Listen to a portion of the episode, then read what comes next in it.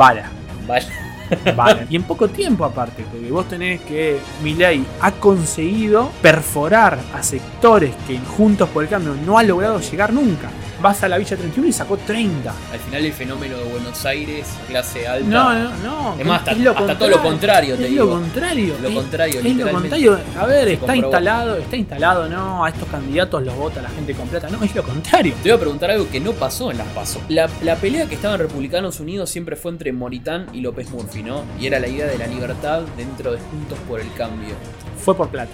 Al final, ¿qué pasó? Porque No, Moritán. fue una- fue una pelea por plata. Y Murphy desapareció. pelea. Yo creo que estamos hablando mucho del tema de la libertad de pensamiento, ¿no? Para vos, ¿qué tan importante es la libertad? Viva la libertad, carajo. la libertad, Sí, carajo. sí. No, para mí es clave. Para, para mí es, es clave. Más allá del concepto, ¿no? Porque uno habla de libertad y te mira, ¿viste? ¿Qué, qué, ¿Qué es la libertad? qué es la libertad, no? Sí. Nunca creí en esa boludo, sigo sin creer. No, Pero ahora digamos, si no lo vota- votás a mi ley, sos funcional al kirchnerismo. Cada uno, Totalmente. porque es muy difícil. Si vos tenés de, de cuatro docentes, tres que te dicen, no, el capitalismo es malo, hay que leer a, a Marx, hay que. Entonces, ese chico choca con el mundo real. Y el mundo real no es el que te dice Marx, es, es- es lo contrario. Entonces, que hay que cambiar no solamente las instituciones que están corruptas completamente, sino que también tiene que haber desde el Estado y desde los gremios, principalmente, eh, qué es lo que se da, qué es lo que se enseña, ¿no? Perfecto.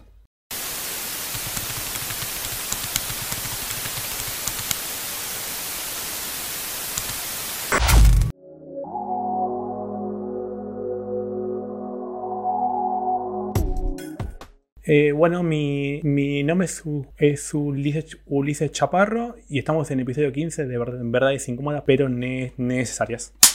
Muy bienvenidos y bienvenidas a este episodio número 15 de Verdades Incómodas pero Necesarias. En este nuevo episodio tenemos aquí al conductor, quien se presenta, Tomás Durán, y tenemos a nuestro invitado, Ulises Chaparro. ¿Cómo andas, Ulises? Eh, bien, y nada, eh, les quería, les quería, les quería agrade- agradecer por la invitación. Ah, muchas, gracias, muchas gracias por venir. Aparte te viniste por la invitación. un poco de... De Morón, del conurbano, Así que... sin saqueos, momentáneamente. Dentro del conurbano, muy bien. Bueno, Ulises, este, ¿nos querés comentar un poco qué haces? Así la gente sabe quién sos. Bueno, yo tengo una. Bueno, me. Me. Me, me metí en política en el año 2019.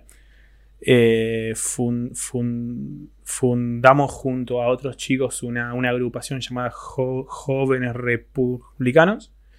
eh, dentro de Jun- Juntos por el Cambio, que fue una, nada, una agrupación que, que, que desde, desde 2019 hasta el día de hoy eh, tengo a muchos chicos que están trabajando con diputados, legisladores, con concejales. Intentábamos hacer que los chicos se inserten en la política, en nichos en donde ellos se sientan re- re- representados. Eh, profesionalmente tengo una, una consultora de co- comunicación po- política. Y bueno, nada, también en el, en el, en el plano académico soy estudiante de ciencias vet- veterinarias en la Universidad de Buenos Aires. Así que bueno, es un poco, es un resumen de lo que soy, Un buen sumario, muy bien, de, de- de quién sos. de quién soy. Antes de que arranquemos, ¿te puedo hacer una pregunta? ¿Por qué estudiaste veterinaria y hoy en día te dedicas a la política? Que está Ah, buenísimo me- el, el mundo. Sí, me, el me- a ver, me copa mucho el concepto de que siempre que se mete en política estudia ciencias políticas o economía o, o al- nada, una de esas cosas. Eh, y creo que en la política falta mucho de, de esto, de, de- personas que estudien cien- ciencias. Entonces, creo que está bueno. Fue todo un accidente, si, si te soy eh, sincero al, al 100%, porque nada, eh, cuando me metí a estudiar eh, en Bete, ya hace un, ya hace un buen tiempo, eh, nada, la, la política estaba ahí, existía, me importaba, comentaba, pero no participaba. Y después, bueno, con la pandemia y con todos los acontecimientos, después de perder las elecciones de 2019, sen- sentí que teníamos que, que- que participar más, act- más activamente y bueno, una cosa llevó a, a la otra y bueno, es complicado hoy que, co- que coexistan los dos mundos porque lóg- lógicamente em, eh, son dos mundos que, que es muy difícil que, que uno con el otro puedan coexistir al mismo tiempo, pero bueno, eh, son dos cosas que me gustan mucho y las disfruto, entonces eso es una ayuda. Perfecto. Haces un equilibrio entre Hago un equilibrio, sí, ¿no? sí, sí, viajo mucho bueno, y, y- y viajas viajo mucho, lados, ¿no? viajo mucho, realmente, sí, sí, sí, sí. Muy bien, muy bien. Sí, calculo que debes tener todo acá en Capital, todo lo que es la Sí, sí, la facu, las reuniones, La la, oficina. Entonces, nada, es realmente eh, una, una responsabilidad. Pero bueno, cuando uno asume una responsabilidad con cosas que, que nos gustan, es mucho Mm. más fácil, ¿no? Bien. ¿Y por qué elegiste la política? O sea, ¿por qué siempre te, es algo que te mueve la política, no? Porque creo que es una herramienta para, para tran- transformar. eh, yo, yo, yo veo que muchos dicen, no, transformar el mundo, el país. Y hay que empezar eh, por la, transformación tiene que empezar por, por nosotros mismos, ¿no? Yo creo que y creo que la política es una gran forma de- de nuclear lo que pensamos y lo que sentimos y transformar ese núcleo eh, eh, en acciones. Y creo que la política eh, tiene la posibilidad de cambiar la realidad de muchísima gente. Y, y bueno, eso fue lo que un poco me, me impulsó a, a- a- a participar, a, a involucrarme. Y para mí fue realmente un cambio en, de lo que yo era eh, prepolítica a lo que soy, soy hoy, me sien- siento que cambié, que mejoré mucho. Entonces, eh, nada, como, como te decía recién, siento que la política es, es la herramienta def- definitiva por el, cual nosotros podemos hacer de, de nosotros mismos, pero también de la gente que nos rodea, de, de, de, mejorar su, su ca- ca- calidad de, de vida. Y mejorar la realidad. Mejorar la realidad, vivimos, ¿no? supuesto, sí, sí. Está buenísimo. Ok. Este, y vos sos el presidente de la Juventud Republicana, ¿no? Sí, Bien. de jóvenes republicanos. De jóvenes republicanos. jóvenes republicanos, sí, sí, De jóvenes sí. republicanos. Jóvenes republicanos. ¿Esto está estrictamente ligado a Republicanos Unidos? No, ¿O no no, necesariamente. No, no necesariamente. Ah, no, no, ok, no, no, no, no. Jóvenes re- republicanos es una. Es una. Es un grupo de chicos que nos juntamos fines de 2019 después de. De perder muchos chicos que venían desilusionados de la ju- Juventud del Pro o de otros espacios. Y nos nucleamos y, y bueno, empezamos a hacer acciones, charlas. Bueno, después en la pandemia no- nos con- con- con- conllevó a estar vinculándonos con, con Zoom, con, con charlas por Zoom, bueno, nada, y participar de, de las marchas de 2020 y 2021. Eh, salimos a los medios nacionales cuando pusimos bols- bolsas, mort- bols- bolsas mortu- mortuorias en la Casa Rosada después de el, el caso del vacunatorio VIP, Mm. que, que fu- fueron días que, tenía días muy, muy, muy, muy, eh, nada, muy, eh, Movilizadores, ¿no? muy Sí. fuertes, sí, Claro. sí, porque realmente teníamos a la mitad del país insultándonos y a la mitad del país diciendo bien, chicos. Entonces, nada, eh, nos, con- eh, nos construyó una responsabilidad a, a chicos de 20, 21 años. Mm. Entonces, nada, y en base a eso, eh, muchos chicos empezaron a trabajar, como, como les decía al principio, a, trabajar con diputados, con legisladores, que, que nada, era lo que bus- buscábamos nos- nosotros, ¿no? Eh, nuclear a un grupo de chicos que, que pensemos de, de la, misma forma y que tengamos una visión del de, el país que estamos buscando con- construir. Y, y nada, en base a eso se hicieron un montón de acciones. Muchas nos comimos un par de, de, denuncias pe- Ah. penales Ah, no, mucho peor de lo que estaba diciendo. en un par. Pero bueno, nada, es, es parte de esto. Del juego, Es ¿no? parte de esto porque hay mucha gente que está en la política hace mucho tiempo que por ahí les molesta que chicos de 20, 21, 22 vayan y te, te discutan y que te peleen y que y, y claro, lo, lo disruptivo usualmente en la política tradicional cae, cae mal. Eh, así que bueno, nada, realmente se consiguió, se consiguió que, que- que con nuestro grupo el- los que buscamos el primer día, que, que más chicos se, se, Metan se en metan en el... Claro, sí. Bueno. crean, eh, crean que la política no es lo mismo de siempre, sino que puede ser mucho más que eso. Muy bien, muy bueno. Y, y para vos, ¿cuáles son quizás, este, un poco me estás diciendo, ¿no? Pero los valores republicanos más importantes. A Si es ver, que nosotros creemos, creemos Sistema de. que le. eh, eh, yendo, a ver, yendo para lo que es hoy jun- juntos por el, el cambio, ¿no? Sí, Nosotros somos parte de una coalición que hay una mul- multiplicidad de voces en el cual hay algunos que están Doy el ejemplo de, de, de, eh, eh, el aborto, ¿no? sí. Hay personas que están a- en contra, hay personas que están a, a- a favor, hay personas que, que, que por ahí no tienen una postura.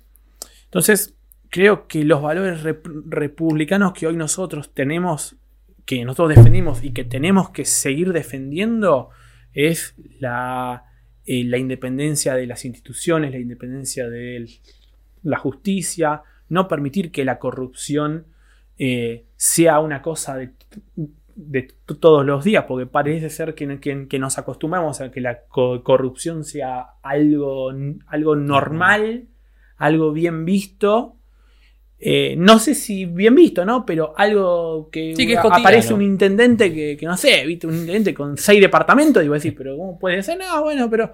Entonces, o, o aparece el intendente de José Cepaz diciendo que transportaban droga en, en- en coches y el tipo como si nada, ¿no? Entonces, eh, creo que creo que los los los va- valores que, que- que defendemos nosotros hoy ti- ti- tienen que estar eh, más fuerte que nunca en, en eso, en la defensa de las in- instituciones, en la defensa de la independencia de estas in- instituciones y principal- pri- principalmente en la cultura. Creo que es fundamental comprender que, que el gran problema de nuestro país es la cultura y que no, no, no, no, no vamos a lograr salir de, de- de la situación en la que estamos hoy mientras haya personas que, como te decía recién, como que haya personas que piensan que saquear es, es algo bueno, ¿no? Entonces, Desde creo, la educación, ¿no? de la educación, de la, de,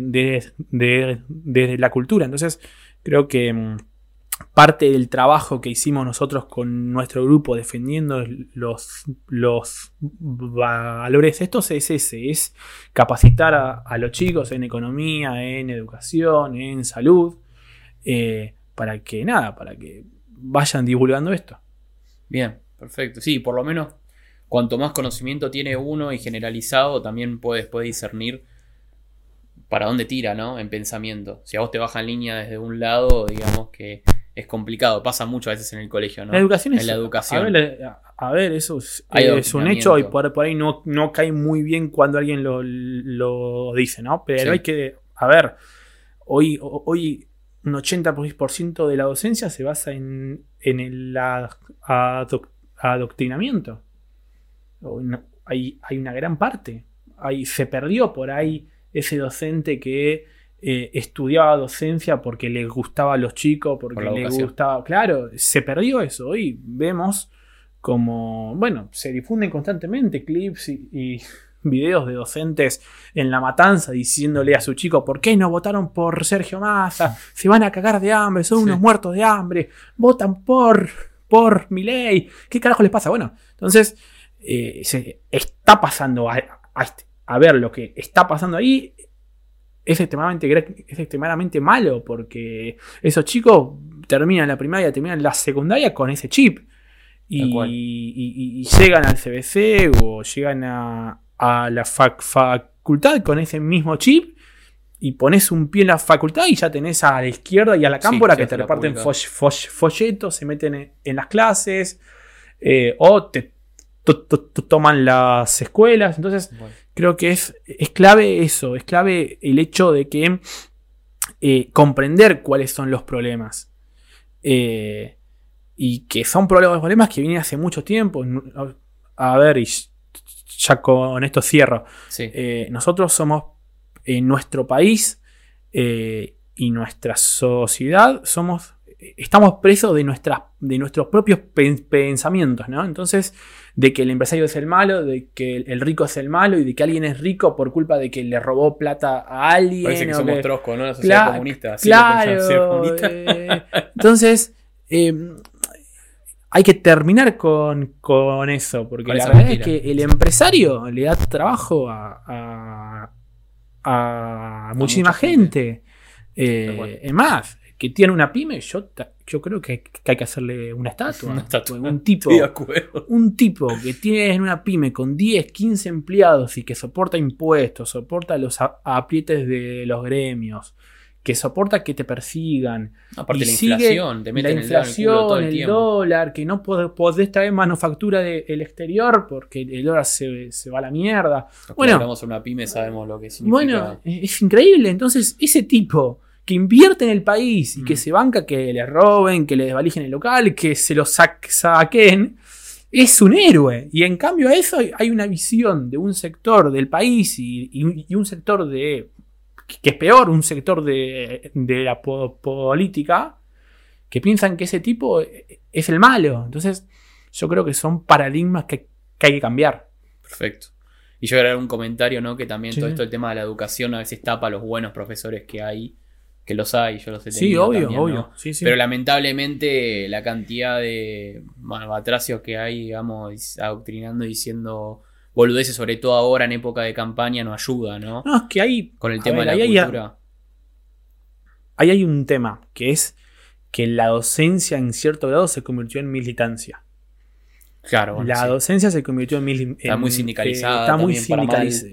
Ni hablar eso, ni, ni Ni hablar que tenemos Baradel, un pobre. Baradel, exactamente, tenemos un Baradel que eh, está a cargo de el futuro de millones de, de chicos. Es increíble que un tipo que no trabajó en su vida esté a cargo del futuro de millones de, de chicos que, Que no que, les por importa. ejemplo, que por, por ejemplo, a ver, estuvieron sin clases por dos años. En la provincia de Buenos Aires, muchísimos chicos estuvieron sin clases por dos años. Y, y dejemos el hecho de las clases, la educación, de que sepan sumar, restar, dividir. Muchos de esos chicos, Comen ahí. la escuela era, era exactamente, la escuela era el ámbito en el cual ellos podían tener, vin- vincular socialmente, se podían escapar del- del- de la casa que por ahí eh, el, papá tomaba o con- consumía droga, eh, co- convivía todos los días con situaciones de droga, de violencia, de alcohol, y como decías vos recién, la única comida por día que, que tenían, por, do- por dos años, se la sacaron.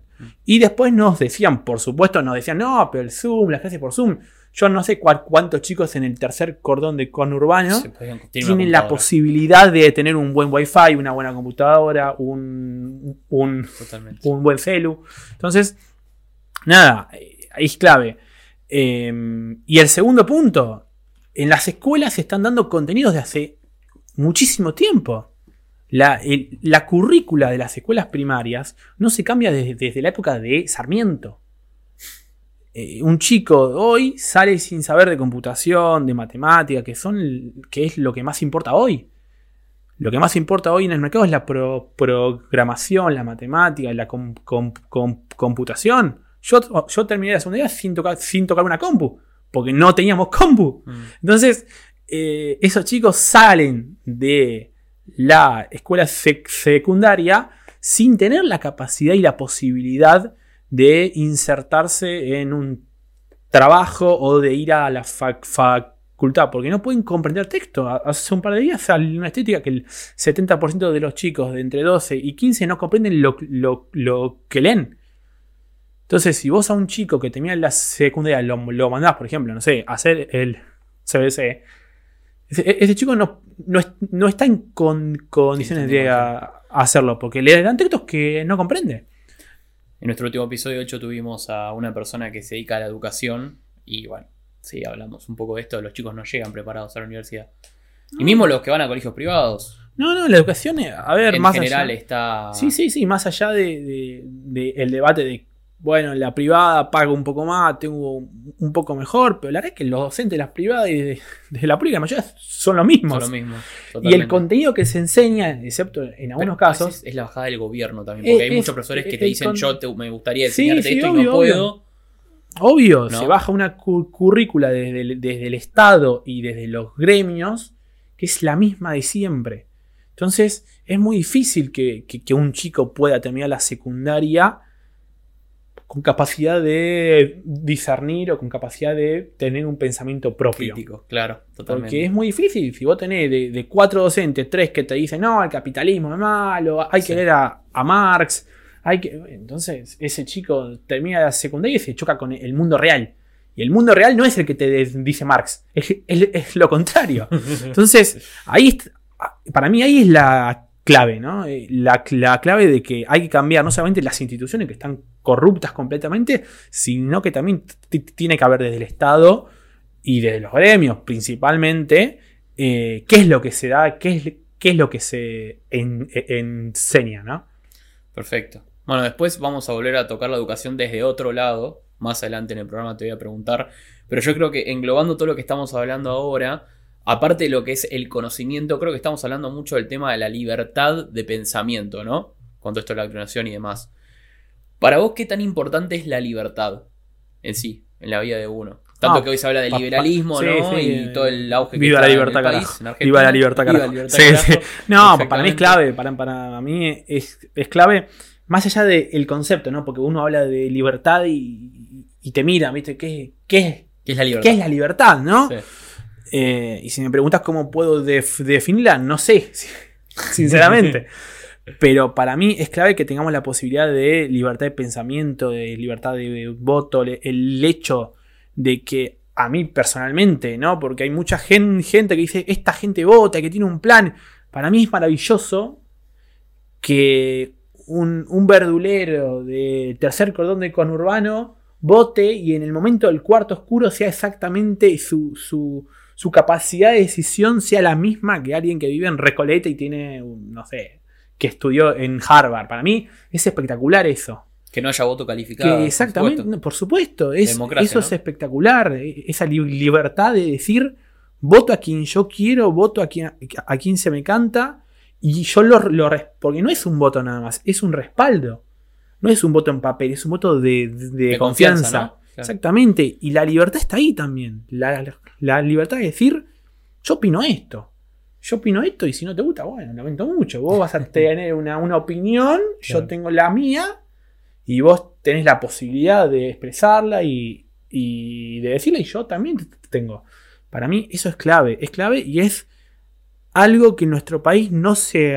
eh, no se si, si bien hay mucha gente que por suerte la, eh, eh, expresa esto y lo de- defiende, hay, hay muchos que, que, que no, que como que automáticamente cuando decís una cosa que por ahí es, incómodo, te tildan de facho, de nazi, de neonazi, de neoliberal, como si fuese algo malo ser, ¿viste? O sea, Entonces, Acá estamos, ¿no? Creo. Verdades incómodas pero necesarias. exactamente, exactamente. A ver, eh, claro, porque está ahí, ahí. Hay una cuestión que para mí es clave, cómo uno enfrenta eso, porque hay- muchos chicos que, que conozco yo, que por ahí en la militancia, por ejemplo, en, en facultades de, de sociales, Sí. que por ahí piensan como yo, pero que no lo pueden decir. Porque el 80% está en, en contra y los docentes están en contra y por ahí les preocupan que los bochen. Yo conozco también. Eh, claro, yo eh, en mi facu fui, Complicado. fui can- can- candidato a pres- presidente de- del, del- del centro Sí. y, y tenía que no solamente pelearme con la cámpora y con, y con la izquierda, sino que también charlaba con muchos chicos que me decían, mira, pienso al 100% como vos. Pero no puedo decirlo, porque por ahí mm, un docente me, me bocha, me pone un 4, me pone un 2. Entonces, Sí. hay que terminar con ese. Hay un, hay un so- sociólogo que lo dice muy bien, que es el espiral del silencio, ¿no? Eso de que estamos callados. ¿Por qué? Porque nos preocupa cómo nos ven los, los otros. Y la libertad se ejerce, se ejerce más que nunca ahí.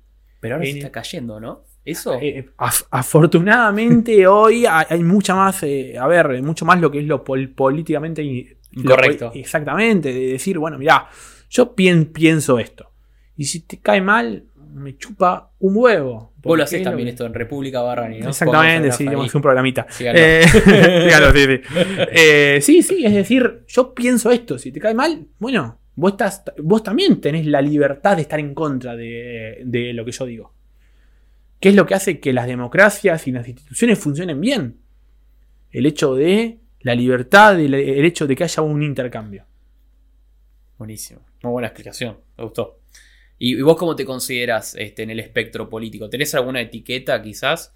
¿O Ah, sos mira, más mucho conservador, dice- liberal? A mí si me etiquetan así, es un liberal, es un liberal. No, jamás. Sos un liberal, pero muchos me han tildado de, de conservador que está en contra de los impuestos. Y puede ser que sea así. Puede ser que sea un conservador. Ok, pero el liberal no está en contra de los impuestos en sí, Sí, pero el liberal por ahí, el liberal está a favor de, no sé, de, eh, eh, el aborto, de la despenalización de las drogas. Claro, es muy liberal. Eh, Es, es muy liberal. hay un- Claro. y yo por ahí no, yo en ese sentido en los sociales soy, soy más con, con- conservador. Entonces muchos me han tildado de vos sos un conservador que no quiere pagar impuestos. Y es verdad, por ahí soy, soy eso, por ahí, ¿no? Soy, soy un conservador que, que- que está a favor del mercado. No me preocupa que me digan eso. Aparte, ¿cuántos impuestos tenemos hoy? No, do- 200, ca- casi dos- 200 impuestos. Eh, y son muy pocos los, eh, los políticos que deciden pel- pel- pelear con, contra esto. Tenemos muy pocos casos. Tenemos el caso del intendente de Capitán Sarmiento, Ja- Ja- Javier y, Javier y, y, y Guasel, que, que bajó más de 100 impuestos en Cap- Capitán Sarmiento.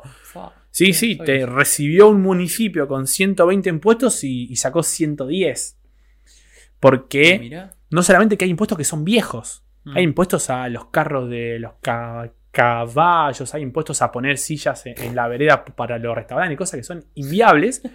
y él demostró después con los números Sí. que al bajar los impuestos, la recaudación municipal Es mayor, ¿no? sube. Porque la Exacto. gente, esa platita que no se la gasta en pagar impuestos, la gente con- consume. Va al supermercado. Es el capitalismo. Exactamente. Es el capitalismo. Qué difícil que que- es hacérselo entender a mucha gente. eh, no, exactamente. Hay mucha gente que piensa que, no sé, que cuando imprimen billetes está la Pachamama en el cielo imprimiendo billetes y los billetes caen, vamos Pachamama. Y no es así. Cuando más billetes imprimen, la economía peor es. Eh, La inflación es un fenómeno monetario. exacta, pero por supuesto, lo, lo estamos viendo hoy, lo estamos viendo hoy con, con- con Sergio Massa, que va al fondo y todos te dicen, mirá cómo le pone, cómo, cómo se enfrenta con el, fondo, cómo, cómo se enfrenta con el, el fondo, y lo único que hace es tomar más deuda. O sea, existe la deuda mala, al parecer, que es la, la, la, la deuda que tomó Macri, pero la deuda que está tomando Massa es deuda buena. Es una cosa, es increíble. Hace un par de días no- nos endeudamos con el fondo por 1.500 millones de, Sí, bien. de dólares. Claro, y es, vamos, Massa. Y vos decís, pero con Macri decías que nos, nos estás endeudando a 100 años más, eh, Macri. Y hoy parece que la deuda es, es buena. En realidad lo que hace es nos rolea la deuda.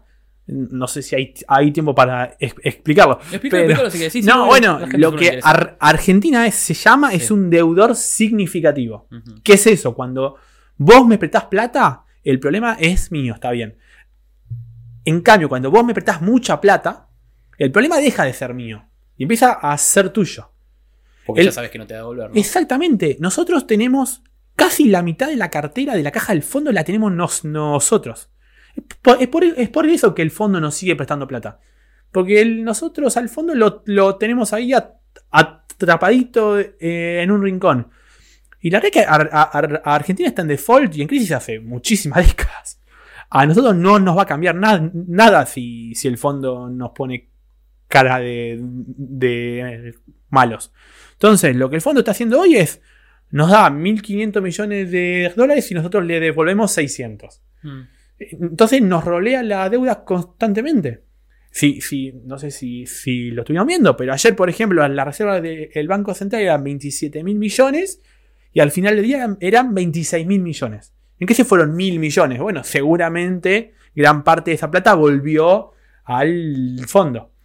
Eh, Aparte es un sistema que funciona así, le prestan plata a los países para que sigan empobrecidos, sobre todo en Latinoamérica. no, aparte se- te ponen metas que no se cumplen. A- Argentina. Es eh, inviable. Aparte- Massa nego- negoció un montón de cosas hace muchos meses que no se cumplió y ahora le pusieron otras metas. Y el que lo paga es el que tiene una pyme que tiene que pagar más impuestos, tiene que aumentar un 10% Totalmente. la, la luz, el gas. O sea, Hay alguien del FMI que salió a decir que si Milei ganaba estaban al horno, porque se acababa la deuda. O sea, Bueno, es, pero- es un país menos importante en el cual, como vos decís, es casi la mitad de la cartera de plata del fondo. O sea, Sí, que no, se pero, te acaba un eh, país que te deja la- de cobrar y, y pagar. Sí, exactamente. La A ver, lo, lo- lo que el fondo hace es, te presta plata, te pone con condiciones, te pone, pone metas. Y aparte te controla. Y te No nos controla. olvidemos de eso. y, la y plata te es el controla- control. No, y te controla y te pone entre la espada y la pared, ¿no? Porque te dice, bueno, yo te presto esto, pero vos tenés que cancelarme tantas cosas que estás haciendo, tenés que hacer esto, hacer lo otro, tenés que subirlo, lo- tenés que bajar los subsidios, tenés que subirle el, el precio del gas, de la luz, de bueno, determinadas cosas, el tipo de cambio. Entonces, eh, estamos enfrente de un gobierno que si bien es cierto que recibió del gobierno de, Mauri- de Mauricio Macri, re- re- recibió una deuda, recibió una, d- una de- deuda, de sí.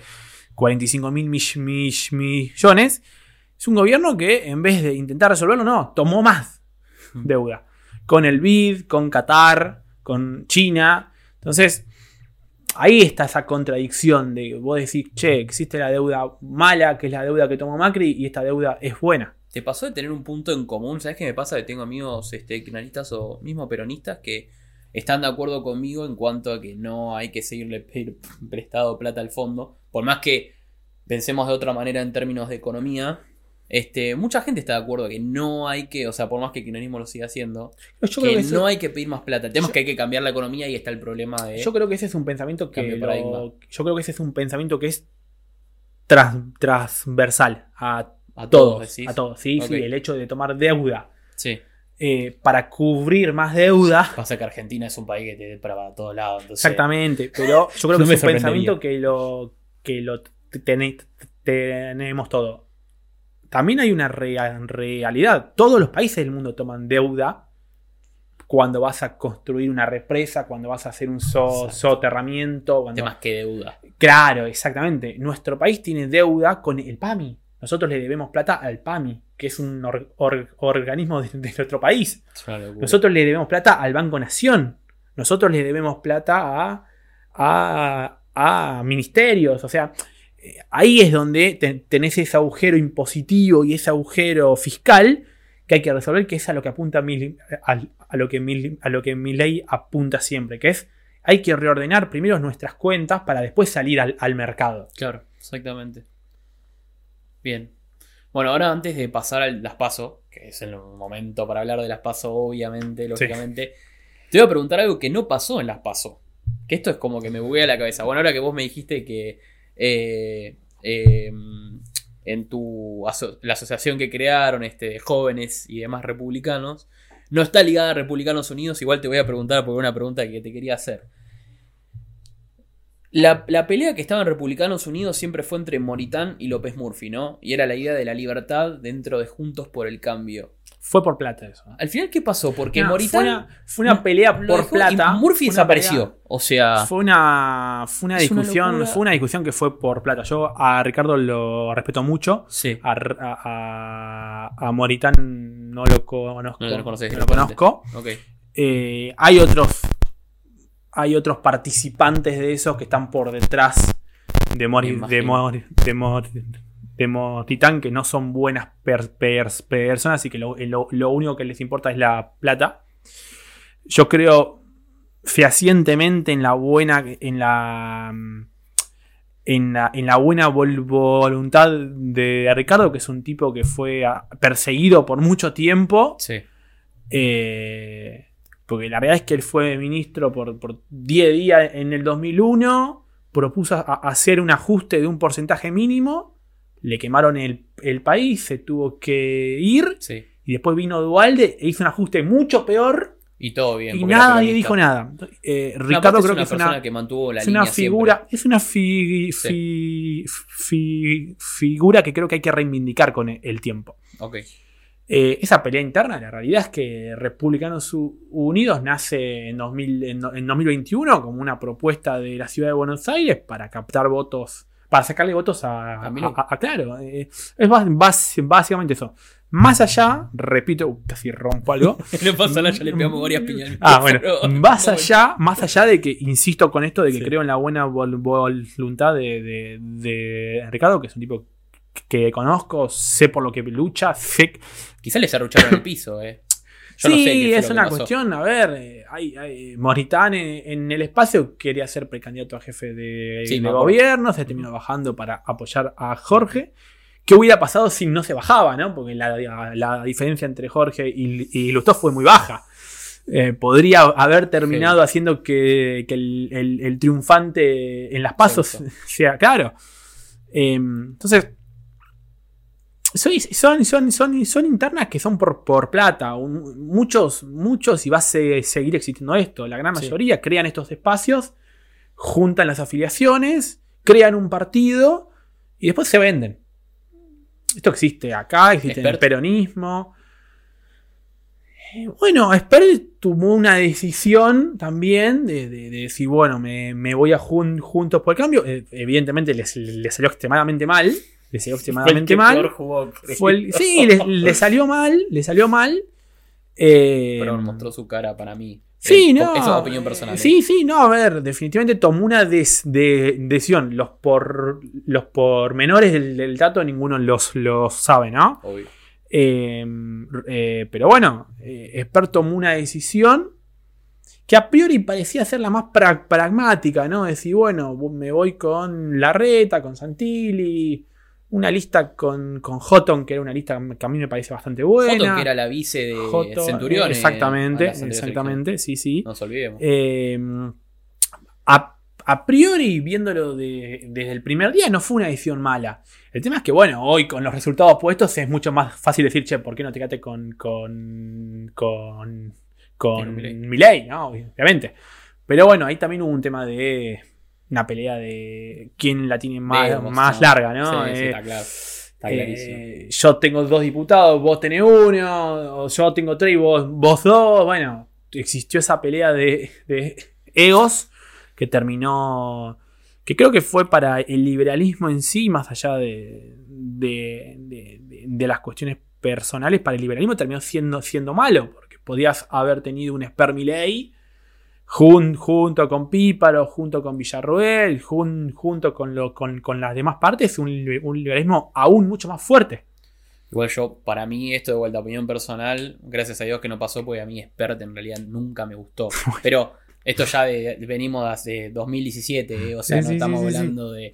Pero bueno, eso ya va más por mi lado. Otra gente que sí es una, no, yo creo que un debate que siempre tuve con uno de Él en 2021 hizo una elección muy buena. Sí. Porque sacar 600.000 votos en provincia de Buenos Aires, que es el territorio más, eh, más no, no, por supuesto, del país. tiene votos. Es, sí, sí, está claro. Eh, es una locura. Lo que creo que estratégicamente él, pensó que esos votos iban a ir para él igual. Y no lo fueron. Y no fue. Esos votos se fueron con Píparo. Entonces, eh, pero bueno, son decisiones personales que uno toma y, él es diputado por hasta el, hasta, el 2025. Tiene, tiene, tiempo de reinventarse. Porque estamos, estamos llenos de políticos que, se, reinventan, constantemente. tiempo. Bueno, y eso me da perfecto el, hincapié para, para, hablar de las pasos. Así en términos generales, ¿qué, ¿cuál es tu sensación? ¿Con qué sensación te quedaste? Caos, caos. Ok, esa es la palabra para vos. Caos. La palabra es caos. La palabra es caos. ¿Por qué? Eh, porque, eh, a ver, tenés el batacazo de, de que, que, no estaba visto por ninguno. Por ninguno. Todas las personas con las que charlábamos nosotros era, bueno, sí, 15, 20, 18 puntos, 22. Pero el, flaco sacando 31 puntos y, ganando en casi todo el, país. Y no por dos puntos. Sacando 50 puntos en, en Salta, 52 en, La Rioja, ganó en todas las provincias, exactamente. Entonces, y perdió en la ciudad fue un panorama, claro, fue un panorama, incluso una, muy buena elección de Píparo con 24 puntos. Em, el panorama nos deja un caos institucional, por lo menos hasta diciembre, porque tenés un gobierno que recibió la desaprobación de gran parte del país. Espacio. Claro, y el país. sí. Eh, porque vos tenés un gobierno que, que te dice que está, que está todo bien, que ven Mandelas, y de repente eh, saca el candidato fuerte que era Massa, saca. Que, a, a ver, seamos sinceros, Massa es virtualmente el presidente de hace mucho tiempo. Olvídate. Eh, entonces. Y todos sabemos por qué fue a linterna solo. ¿no? Exacta- Bueno, exactamente. bueno, con Grabois, pero no fue con Guado de Eh, Pedro. Exactamente. Entonces. Era eso o renunciaba vos como ministro de Economía. Obvio, y el país se prendía iba- más se fuego todavía. Entonces vos tenés un, un- gobierno que cla- claramente la gente le dijo basta y, tien- y ti- y tiene que subsistir hasta diciembre. Mm. Y tenés después, dentro de lo que es Juntos por el Cambio y dentro de lo que es mi ley, tenés una batalla ent- entre los dos para ver a quién le sacó votos, ¿no? Tenés un oficialismo que tiene que re- relanzar la campaña para ver Mm. cómo puede captar votos, aunque sea para llegar a- al balotage. Tenés a un Jun- Jun- Juntos por el Cambio que hizo una elección mala, porque pensemos, pensemos eh, en las pasos de 2019, ¿no? En las pasos de 2019 Macri hizo 33 puntos. Hizo Ok. una elección mala, pero hizo una elección de tre- 33 puntos contra 47 que había hecho la, fórmula- la fórmula Fer- Fernández Fer- Fer- Fernández. Fernández Fernández. Fernández Fernández. Entonces, eh, hoy vos tenés a Jun- Juntos por el Cambio que perdió 5 o 6 puntos Mm.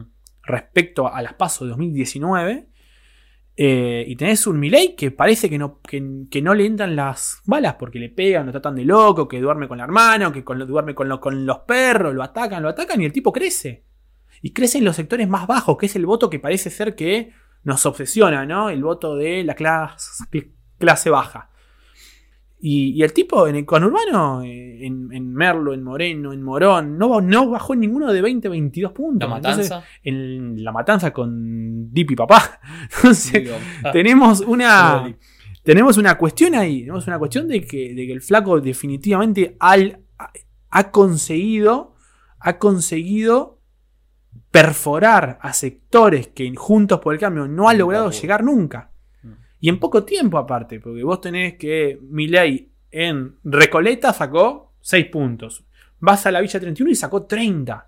Al final el fenómeno de Buenos Aires en sí, o fenómeno de la clase alta. No, no, no. Es más, hasta, lo hasta todo lo contrario, te es digo. lo contrario. Lo es- contrario, es lo literalmente. contrario. A ver, está comprobó. instalado, está instalado, no, a estos candidatos los vota la gente completa. No, es lo contrario. Todo lo contrario. Es, más, los, sectores más de clase media alta apostaron por jun, jun- Por juntos por el, el cambio. Bueno, y yendo candidato por candidato, ¿no? Más que nada, el tema de la reta. Me gustaría que dediquemos un segmentito especial a la reta.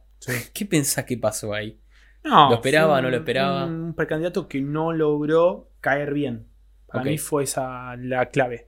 Fue un precandidato que no logró eh, construir un relato en su entorno, que no logró caer bien, porque la, la realidad es que vos charlabas con 10 personas y no con- eh, se, se comentaba esto de yo no conozco ninguna persona que vaya a votar por, Por la reta. por, por la reta. Y, y en Twitter pasaba eso y vos decías, nada, pero alguien lo va a votar. Porque en 2019, ¿quién, quién iba a votar por Alberto Fernández? Tampoco, ¿viste? Y terminó sacando 50 puntos.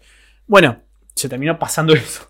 Terminó, eh, yo creo que fue un precandidato que no logró demostrar su capacidad de gestión, que creo que la tiene, Sí. y su capacidad de trabajo y su esfuerzo, no logró trasladarlo y convertirlo en votos.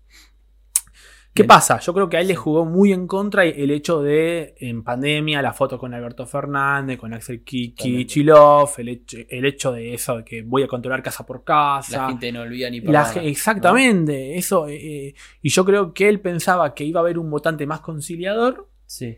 ese votante que no estaba metido en política, que medio que tampoco res- responde la- las encuestas. Él creyó que ese votante iba a estar con, con él. Y ese votante, ese votante no estuvo con él. Quizás hubo, pero fueron 11 puntos. Sí, ¿no? 10, 11 sí, puntos, no eh, eh, ese votante no estuvo con él y tampoco con Patricia. Ese votante No. se cansó de los políticos y dijo, voy con Milei.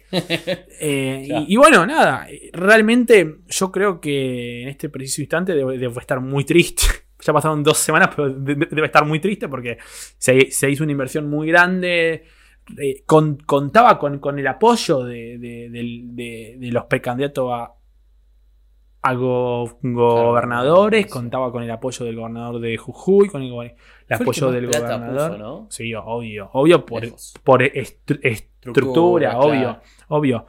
Eh, contaba con el apoyo de Maxi Push, Push, Pusharo que ganó la interna en Santa Fe, contaba con el apoyo de quien ganó la interna en Chaco, contaba con, bueno, su Mm. vice era el gobernador de Jujuy, que en su propia provincia perdió con, con, con- contra Milei, contaba con, el apoyo de los gobernadores que ganaron en San Juan, en San Luis, Mm. eh, en, en Chubut, este, este chico que tiene tren- tren- 34 años de Nacho Torres. O sea, vos lo veías y estaba más armado que Patricia, que iba de atrás, iba con un discurso mucho más, más fuerte. Y era más ella también, ¿no? Y era más, El- más real, exactamente. Yo creo que esta estrategia de, de- de mostrarse simpático, de mostrarse como el candidato más conciliador, no funcionó y la gente decidió irse a los ex- eh, extremos. Y vendió algo que no era, este, siento también, ¿no? Sí, ven- vendió- y todo eso. Vendió, claro, sí, su Creo que la, imagen de marca, no sé si su fue la estrategia de campaña fue decir soy, soy simpático. Y él no es No es simpático.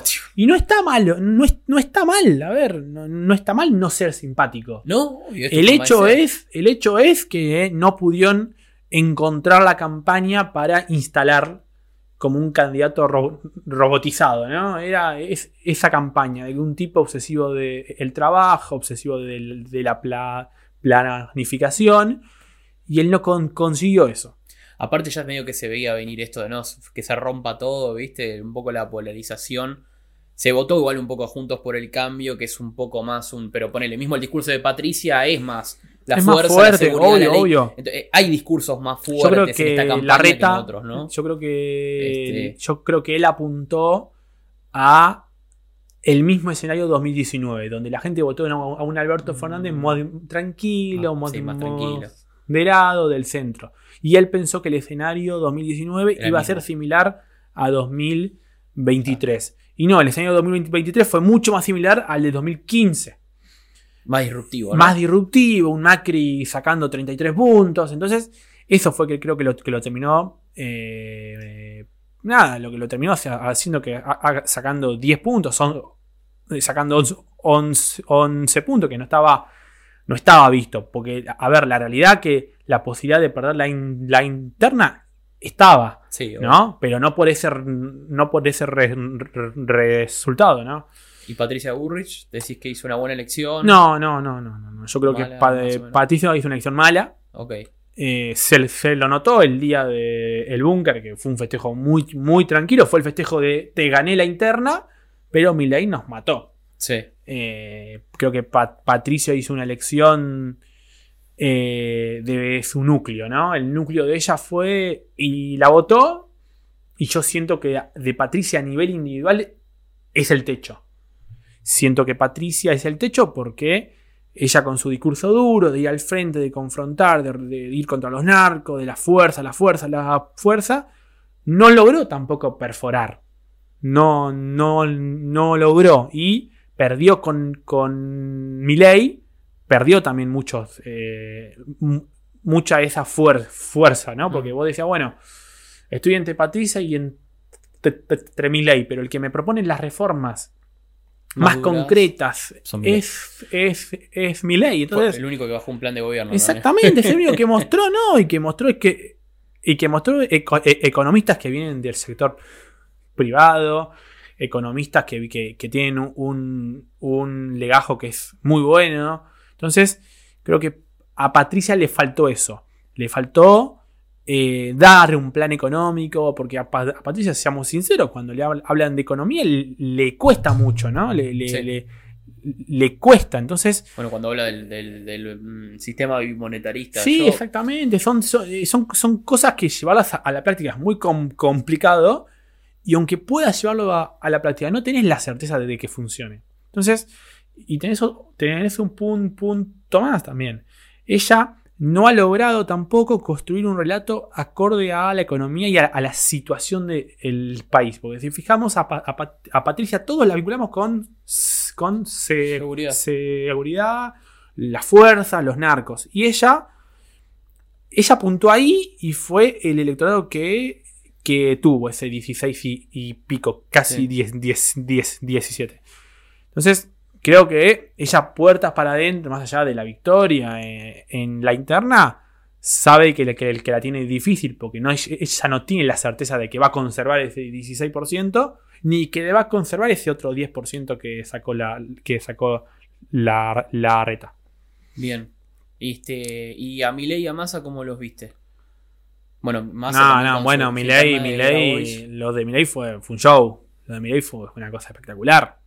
Estaba para los pochoclos, ¿no? No, de. Los resultados. Cuando va a dar el discurso y se pone los anteojos, parecía una, una cosa espectacular. Cine. El era cine. Ok.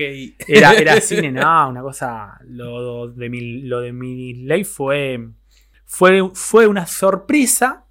Pero al mismo tiempo no, porque vos te subías a, a- a cualquier Didi o, o- iba a Uber. a Milei, sí, Claro. totalmente. Yo cuando hablo con la gente, Milei, Milei, Y vos Milei, decías, Milei, pero Milei. ¿cómo puede ser? Sí. Y estaban en, en la fila de, de nada, una iglesia y las señoras grandes charlando mi ley también. Y vos decías, pero puede ser que sea más que el fenómeno que nosotros estamos cre- creyendo que es. Y bueno, y terminó siendo mucho más, porque una de cada tres personas que votó vot- fue por él.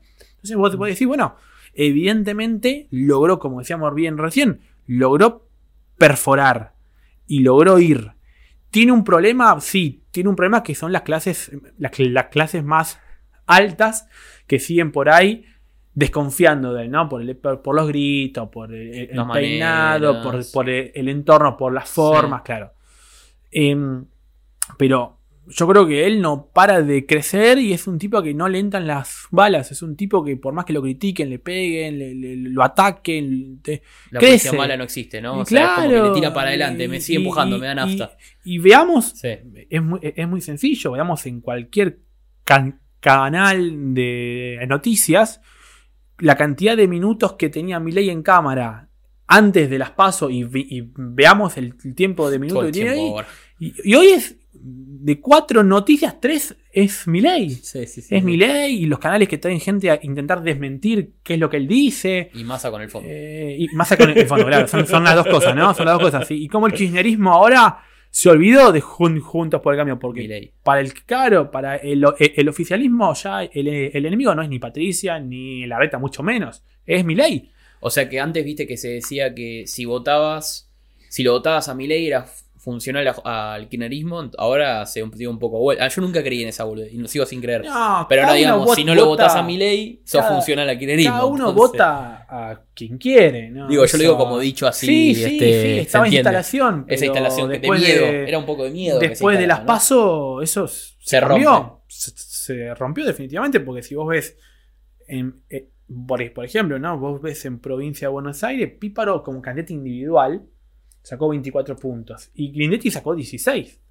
¿Qué certeza tenemos de que los 16 de Santilli vayan a ir con, con, Sí. con Grindetti? Ninguna. Aparte, si menos gente corta boleta y le va a votar a él No, entonces para hacer fuerza contra Kishilov. la única oportunidad de Juntos por el Cambio acá es que tiene intendentes que son mucho mejores que los intendentes que presentaron la gente de, de Milei. Entonces, en los extremos por ahí podés llegar a captar más vot- votos, ¿no? Pero nada, el panorama es. ¿Es para- Violeta? para- es, es violeta. Yo lo veo viol- violeta. Creo que se lo, se lo decía recién. Me cuesta pensar un escenario en el cual Milei en diciembre no, no sea el presidente. Porque Ah. cuesta pensar que Patricia pueda sacar votos de al, al un lado. ¿Cómo, ¿Cómo ves el escenario de octubre? Veo un escenario donde Si Milei- uno, se- primero, segundo, tercero. ¿Cómo lo No, veo a Milei primero casi ganando en primera vuel- vuel- vuelta. Veo un Massa segundo pudiendo entrar al balotage. Porque yo creo que Massa va a recuperar un par de votos. Y veo un escenario con Patricia en tercer puesto, perdiendo mucho de los votos de ese 10% de la reta, incluso de los propios. Veo a, una Patricia que, que no va a lograr contener ese 26%. Eh, vein- va, 27. Eh, veo, veo, veo un escenario donde Mil, Mil- puede llegar a, a ganar en pri- En primera vuelta, En pero primera. En, en cualquier escenario vos lo ves ganando. Sí, sí, sí. Sí o sí, presidente. sí, sí, sí, sí, sí. Bien, Sí, sí. bien, bien, bien.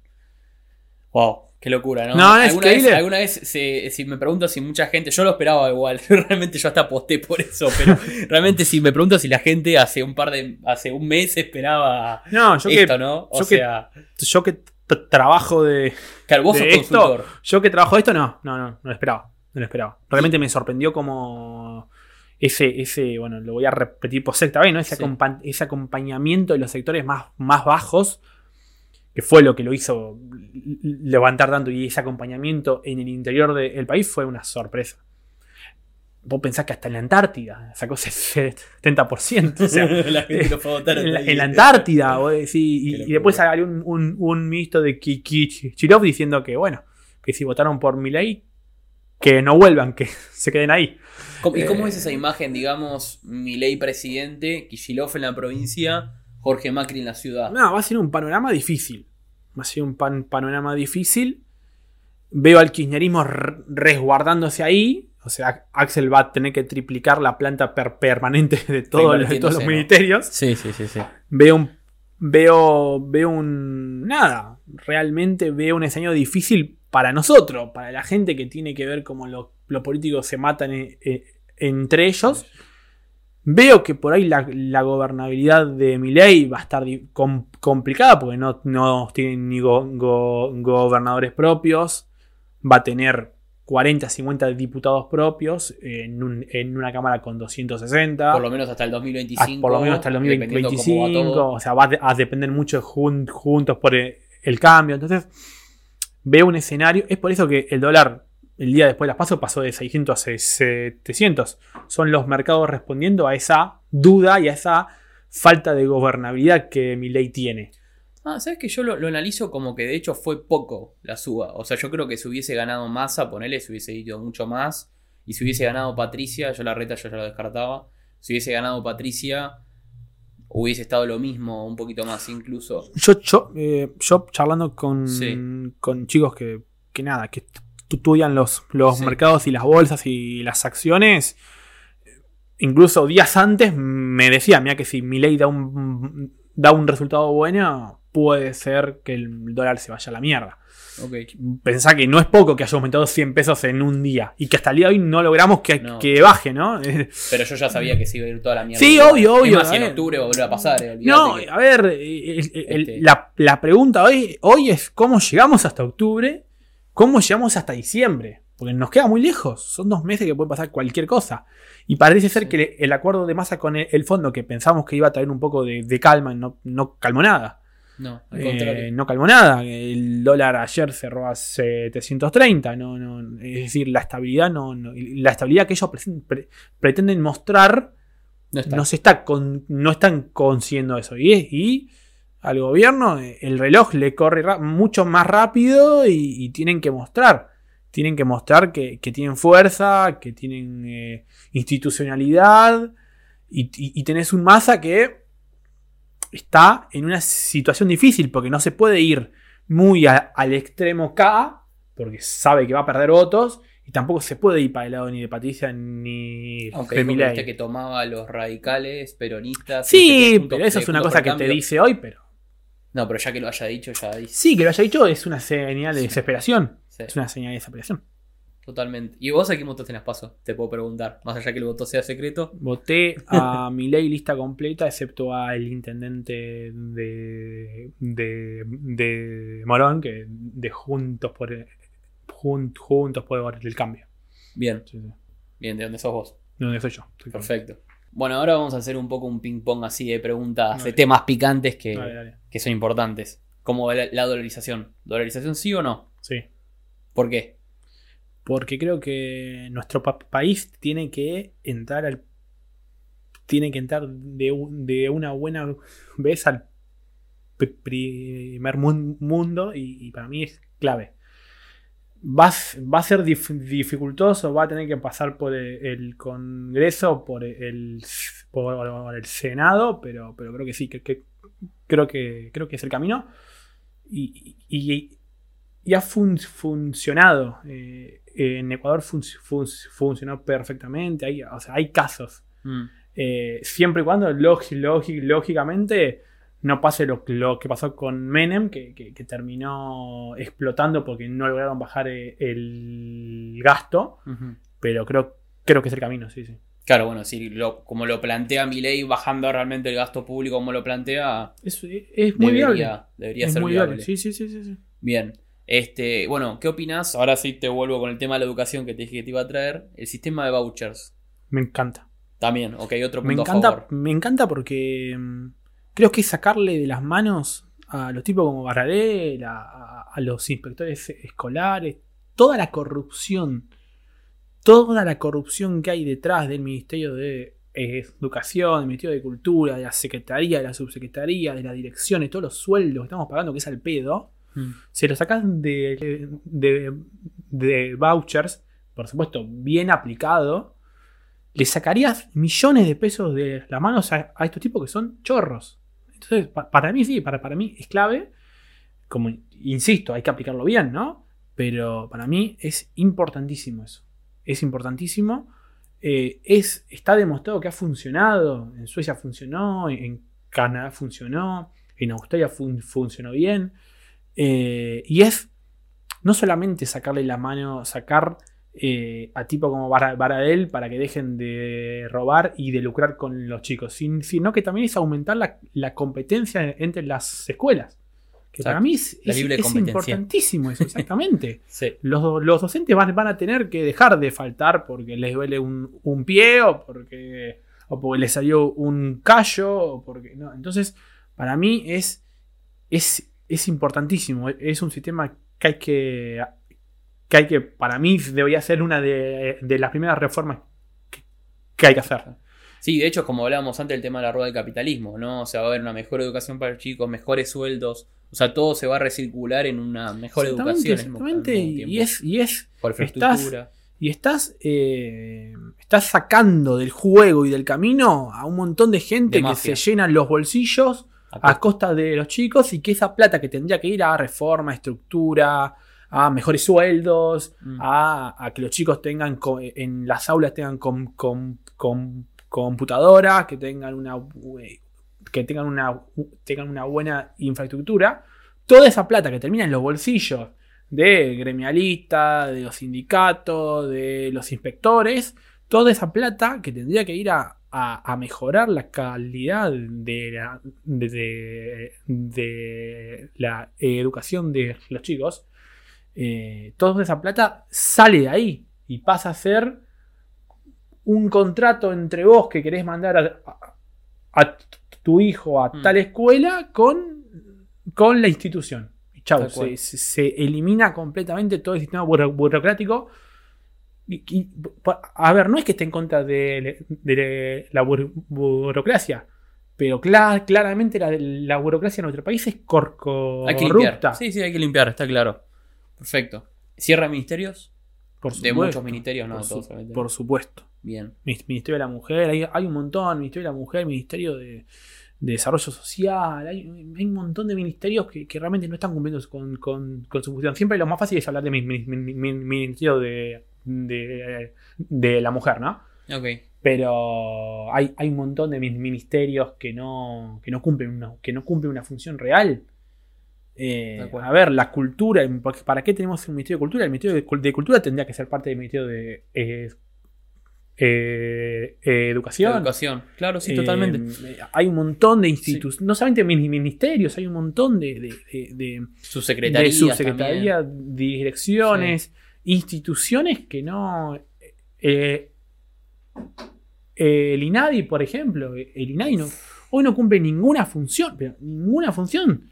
Si a vos te discriminan por tu raza o por tu, o por tu sexualidad, el INADI no sirve nada. Tenés que ir a hacer la denuncia a una fi- fiscalía. O sea, el INADI está ahí para tener 5.000 empleados y ñoquis y, y listo, nada más. Y- Tenemos un Inca, por Sí. ejemplo, el, el Inca que subsidia películas argentinas que no ve ninguna pers- persona. O sea, es, es realmente el Estado argentino. Tenemos Canal 7, que Sí. la verdad lo único que hace es mili- militancia. Entonces, hay un montón, no solamente mini- ministerios, hay un montón de estructura del Estado que hay que, hay que sacarla porque eso, eso son, es plata que nos sacan Nosotros, nosotros, los nosotros los impuestos. Tal cual. Y entender que nada es gratis. Eso lo están explicando mucho. Nada es gratis. Y aparte que algo sea público no significa que sea gratis. Porque sale de los impuestos, sale de la plata de la gente. Nada, nada, Nada es gratis en la vida. gratis pero hay que, hay que cambiarle ese chip a las personas. Nada, acá, ¿no? a ver, eh, eh, Ministerio de, de la, no sé, Ministerio de Desarrollo Social. Hacen un catering y traen y se gastan 2 millones de pesos en sa- sanguchito de miga, en canapé. Esa plata es, la- es nuestra. Es nuestra. Y, y- y es plata que ellos tienen caja y caja y caja cual. y caja. Entonces hay que terminar con eso, porque realmente si no, sí, estamos viviendo en en un país que está partido en dos. La, la Argentina de los vivos, que son estos que subsisten por los ministerios, por la subsecretaría, por, por el las Estado. instituciones, y la Argentina de los tontos, que tenemos que pagar impuestos, rompernos el culo para ver cómo pagamos sueldos. Entonces, hay que, hay que cambiar ese paradigma, porque por ahí en, en Argentina está instalado que a mayor tamaño de Estado, la calidad de la vida de la gente va a ser mejor. Y es lo contrario. Está demostrado estadísticamente que, le- que la pobreza creció, se triplicó a medida que se triplicó también el tamaño del También. Estado. O sea, más Estado presente no significa que vaya a ayudar a la calidad de vida de la gente. Es lo contrario, más Estado presente demostró que la gente está vi- viviendo peor. Bien, bien, bien, bien. Y el CONICET, que justo es algo que se está hablando mucho últimamente, ¿qué opina? Bueno, la comparación con la NASA, ¿no? Que decían que A ver, Tenemos 20.000 empleados más que la NASA. Vos entras a la página de Con- CONICET y es el tema del... 80% de investigaciones es de ciencias sociales, investigaciones sobre los trans. Batman como y el culo. Sí, claro. eh, los cómics sexuales. eh, no sé. eh, eh, el machismo dentro de los cuentos de, de Roja. Si vos. eh, Dios entren hay y- científicos serios, ¿no? entren, Entiendo cómo- entren cómo- y vean las listas de investigaciones de ciencias sociales que hay, que es casi Sí. un 80% del presupuesto. Realmente, no sé si hay que cerrarlo, porque No, hay que reformarlo, ¿no? pero tiene que haber una reforma urgente y tiene que haber mucha Quiero. inversión privada. Tal cual. El 80% Tal cual. de la investigación, el 80, ya que, ya que hacemos la, la comparación con Sí. la NASA, ¿no? es un chiste comparar la, la NASA con el con, Aparte no tiene nada que ver la ¿no? NASA con la, Pero el- bueno, el espacio con la pe- pero bueno, está bien. Pero El más o menos. 80% de la inversión de la Sí. NASA es- viene del sector pri- privado. Ah. Toda la investigación yankee, casi en un 87%, viene del sector privado. Es decir, vos tenés que tener un pie del Estado en la investigación, en la, en la ciencia. Cual. Está muy bien. Pero vos, vos- vos no podés meter los dos pies, el cuerpo, los brazos, la cabeza y todo, porque realmente estás produ- produciendo desde el Estado para el Estado y qué, qué sentido tiene que, o sea, no, no. Aparte, a ver, siendo sinceros, porque hablamos de los científicos, científicos, terminaron de desarrollar la vacuna contra el COVID hace 10 días. ¿De, qué me sirve hoy? En pandemia desarrollaron un barbijo que ya existía. De- de- desarrollaron un alcohol en gel que ya existía. Bueno, hay mil ejemplos. Es, decir, al igual que hicieron con los ministerios, con la secretaría, con, las subsecretarías, convirtieron al con, CONICET en un antro de, militantes que reciben un sueldo de 100, 100, 150 lucas para investigar a los transexuales que andan por los bosques de Palermo. Entonces hay que cortar con eso. No, no creo que haya que, haya que cer- cerrarlo. Pero sí tiene que haber una reforma que sea rápida y que permita que el sector pri- privado pueda tener mayor par- participación. Claro. Y aparte es re loco, ¿no? Eh, o sea, comparándolo en el sentido de que el, el Estado está muy presente en donde no tiene que estar y después donde tiene que estar, por ejemplo, este, con todo este tema de las ventas del litio, de vaca muerta, que siempre estuvo, el, agua dulce que poseemos nosotros, o sea, lugares donde el Estado tiene que estar, donde tenemos que sobresalir como país soberano, vendemos todo. Entonces no se entiende también este, dónde está realmente la, la posición del Estado. En, para mí está inverso. O sea, no está donde Ah, debería eh, estar, ¿no? Es, es, La es un inversión cap- de capital debería estar de otro lado del sector privado. es un estado que, que no está realmente. Porque es un estado que cuando te hablan de estado presente y vos vas a cualquier villa y cuando llueve un, un poquito, el barro te, llega hasta el cuello. eh, vas a, decían vas a cualquier claro vas a una- cualquier ruta vas a cualquier ruta y están hechas verga eh, vas a, eh, no sé, vas, no sé, aparecen, aparecen los saqueos y la policía no, es, no, es, no está, porque Ah. te, te liberan la zona completamente. Y, te- y es un país que es muy rico. Hay mucho, como decía vos, el litio, el cobre, tenemos mucha posibilidad. Mm. Y de repente nos chocamos contra sectores de izquierda que te dicen, no, contaminación ambiental, me vas a contaminar eh, el, agua, me vas a... Entonces, ahí, ahí es cuando el relato termina instalándose sobo- sobo- sobre una rea- realidad. Porque hay países hiperdesarrollados que usan a la minería como primer recurso. Canadá, Que así debería ser para nosotros. Canadá, Australia, Sí. a ver. y hay que invertir. Eh. Suecia. Sí, Eh, hace un par de, de meses se armó un escándalo por las que, porque querían instalar plataformas petroleras en, en Mar, Mar del Plata. Sí, Hicieron marchas, hicieron de todo y bueno, se terminó suspendiendo. sí. Una plataforma petrolera que estaba a 400 kilómetros de la costa. Es, decir, no iba a perjudicar ni, a contaminar. Son plataformas pe- petroleras, eran, que eh, son, es la misma empresa que funciona en Suecia, que funciona en Finlandia, que funciona en Ca- Canadá. O sea, si no contamina allá, acá, acá tampoco. Y sin embargo, hu- hubo una gran, un gran sector de, de, de la de Mar, Mar, Mar de Plata que marchó en contra de esto. Pero que no se lleven la guita también, ¿no? Acá voy a sonar un poco quizás más zurdo, pero Sí. que no se lleven la guita al país. Porque No, pasa bueno, mucho que pero hay es que ver también. Es lo que digo, después el Estado está donde no tiene que estar y No, después donde pero tiene que estar. hay que ver las no oportunidades también. Obvio. Porque te genera, Que- o sea, el Que sea un de win-win tener. para un ganar-ganar para todos, ¿no? Claro, o sea, que el país gane. Hay una empresa que invierte, Obvio que la empresa que tiene que invierte invertir, millones de. pero el tema es que de- las veces- que, que invierte mucha plata. Lógicamente van a tener que obtener algún tipo, al- Obvio. algún margen. Pero también hay que pensar en las posibilidades que puede darle, que, que, que, que- que- que podría haber tenido Mar del Plata con el tema de. Totalmente. que no es lo mismo un contrato con el Estado también, que eso, que te eso roba. debería rearmarse.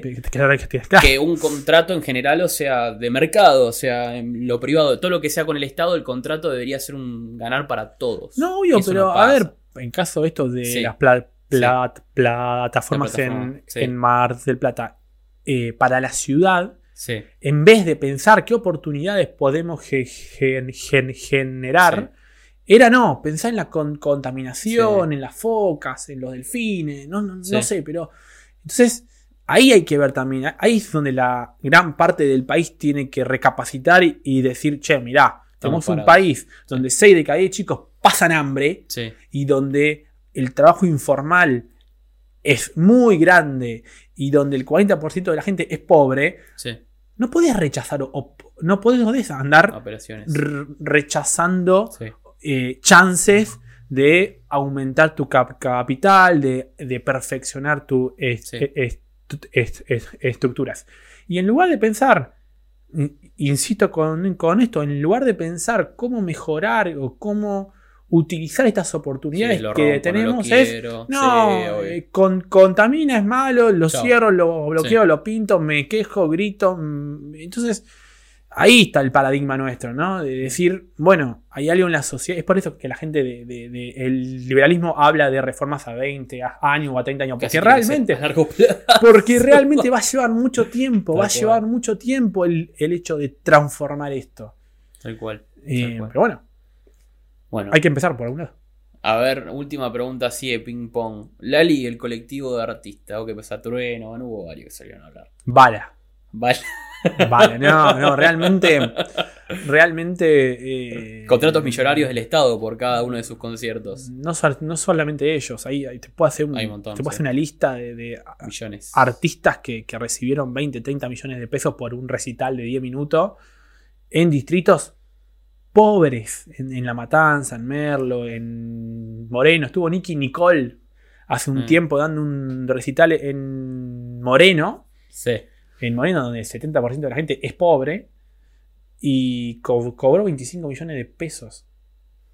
Está bien, es el trabajo de ellos, ¿no? Pero después que no me vengan con la. No, no, cada uno, pero que no vengas con la- el- claro, el, con el la- discurso de no, la, Exactamente. de la empatía, de los Sí, pobres. callate, o sea, qué si pasa esto, triste, qué callate. pe- pe- peligroso. Sí. Claro, o sea, eh, entonces creo que ahí eh, realmente tenemos también como, como, como país replantearnos, ¿no? A quién le damos cámara. Y me, me pone muy contento que esta chica sal- salió del top 50 de Spotify. Eh, sí, sí, salió. Eh, porque real, real, real, realmente vos estás viviendo en otro país, dando entrevistas diciendo que el peso argentino no vale nada. Y cuando gana un candidato que no te gusta, lo considerás como que está mal. Claro. Te estás insultando a la gente que con sus impuestos te paga los, los recitales que vos das de, insisto, de 10 minutos. Y ni hablar de la no- denotación de la, de la cultura musical nuestra. Pero ese Bueno, es un eso- tema aparte que que no nos compete, ya lo hemos hablado en otros episodios. Sí, no, ni- Pero bien, bien. A ver, y una, y una pregunta así copada, digamos. Este. ¿Pensaste alguna vez, si vos, por ejemplo, no sé, te digo, elegí un ministerio, digamos, te capacitaste, ¿no? Todo, ya tuviste un recorrido en la política que lo estás teniendo. ¿Qué ministerio elegirías, por ejemplo? Si te pondría al cargo de Eh, uno. Ministerio de Cultura y eh, eh, Educación. De cultura y educación. Cultura y educación, Es lo que sí, más sí. te interesa, Sí, claramente. sí, creo que es clave. Creo que, no, Ya creo lo que es clave. es la clave sí, sí, para sí, creo, creo que es clave. la mejora del país. Principalmente porque, porque me, me importa mucho. De economía no sé, no sé nada, así que iría- haría un desastre. pero creo que el ministerio, creo que un ministerio que para mí hay que. No hay que vaciarlo, lo contrario, hay que, hay que darle los recursos, es, es el de educación. El ministerio de educación para mí es clave y es un mi, mi ministerio que me encantaría tener algún día la, la- la- chance de, man- de manejar. Porque hay muchas cosas para, para hacer. Sí, muchísimas cosas. ¿Te gustaría buscar algún cosas. cargo más político en el próximo tiempo? Sí, sí, si se da la, Si se da la chance. oportunidad, digamos, si se da la claro. chance, sí, sí, obvio, obvio. Sí, sí. Bien, bien, bien, bien. Sí, te veo como por lo que me has contado también afuera de acá, una persona muy enfocada como en la mejora del, del proceso del país, ¿no? Sí, obvio. Así que eso sí, es la eso. verdadera política. Sí, y es lo que hay, y es lo que hay. Muy creo bien. que es lo que hay que hacer y estos, estos espacios de charla sirven para que, para que se sumen más, más chicos, porque creo que, creo que en la política urge la necesidad de la renovación. Para mí eso es clave. que, que están lo mismo de siempre, hace 20, 30 años. Si haces un listado, están todos, están todos en Bolivia hace 20, 25 años, 30 años. Y, como les decía recién, ese no es el peor de, de los dramas. El peor es que no hacen nada, que no Claro. mejoran. Porque si estás y haces, buenísimo. Exactamente. O sea- Eh, nos surge que, que Sí. se renueven, que surjan chicos y que tengan, y que esos chicos que aparecen tengan protagonismo. Que para mí es, es- es una, es, es una cosa que es muy importante. Porque ve- te- veo a, muchos chicos que tienen una capacidad impresionante, pero que los usan para repar- repar- rep- repartir folletos, para inflar globos. Entonces está muy bueno que los chicos empiecen a, a tener un pro- protagonismo y que puedan eh, ser parte. Ser parte, bueno, ya no hoy, pero ser parte del gobierno que asume a partir del, del 10 de diciembre y ser Mm. parte de las listas en 2025 y que la renovación exista, porque nos vienen hablando de renovación hace un montón de tiempo, pero se presenta la esposa de Dualde, se presenta La esposa de eh, masa. la esposa de Massa, entonces uno, vos decís, la renovación, la renovación no aparece nunca Sí. para no solamente para dentro de Jun- Juntos por el Cambio, en todos los sectores creo que creo que aparezcan nuevos chicos y que y, y- y con, con, con, con ideas frescas va a mejorar la calidad de- i- in- institucional. Buenísimo. Por una Argentina mejor, todos juntos. Una- Muy bien. exactamente. Viva la libertad, carajo. Viva bueno, Boli, este, para cerrar el, el- el programa, eh, siempre cierro con si te hubiese gustado que te, ha- te haya hecho una pregunta que no te hice o algún comentario final, si querés hacer mirando la cámara. No, Este, no, si tenés. Creo, este, No, creo que es. eh, vuelvo a, a lo que de- decía reci- recién, que, que creo que es muy importante que, em, que se sumen más chicos. Porque la política no es sol- solamente el que reparte folletos o el que fi- fiscaliza. Porque hay mucha gente que cree que está participando políticamente cuando, cuando fiscaliza cada dos.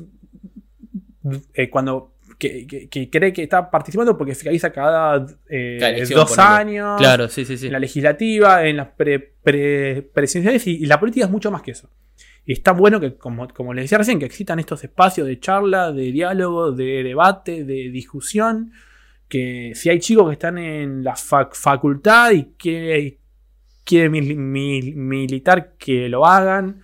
Si hay chicos que están en, en la secundaria y quieren armar un centro de estudiantes, que lo hagan. Porque, como te decía al principio, la política es la herramienta de transformación social. eh, no, sé si, no sé si es la única que hay, pero es la más importante.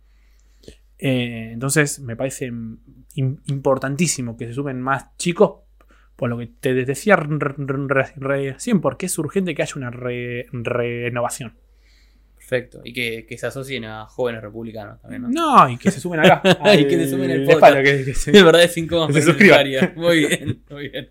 Bueno, Luis, ¿estuviste cómodo? Sí, sí, excelente. ¿Sí? ¿La pasaste bien? Sí, sí, sí, excelente. Buenísimo. Fue una, una gran charla de política. Excelente, sí, bueno, sí, muchas gracias por estar No, acá, por gracias a venir ustedes. desde allá a también. ustedes. para- Nah, para tampoco, tan lejos, tampoco me lo Bueno, voy a tan- tan bueno, mal, pero ¿eh? gracias, copado, copado. Vengo del campo, parece. No, yo vivo más lejos que vos, igual vivo en Escobar, así que tranquilo. Bueno, este, bueno, gente, muchas gracias por haber escuchado este episodio 15 de verdades incómodas pero necesarias. Nos vemos la próxima para más. Adiós. Buenas a todos, soy Tomás Durán, el conductor del programa del podcast Verdades incómodas pero necesarias.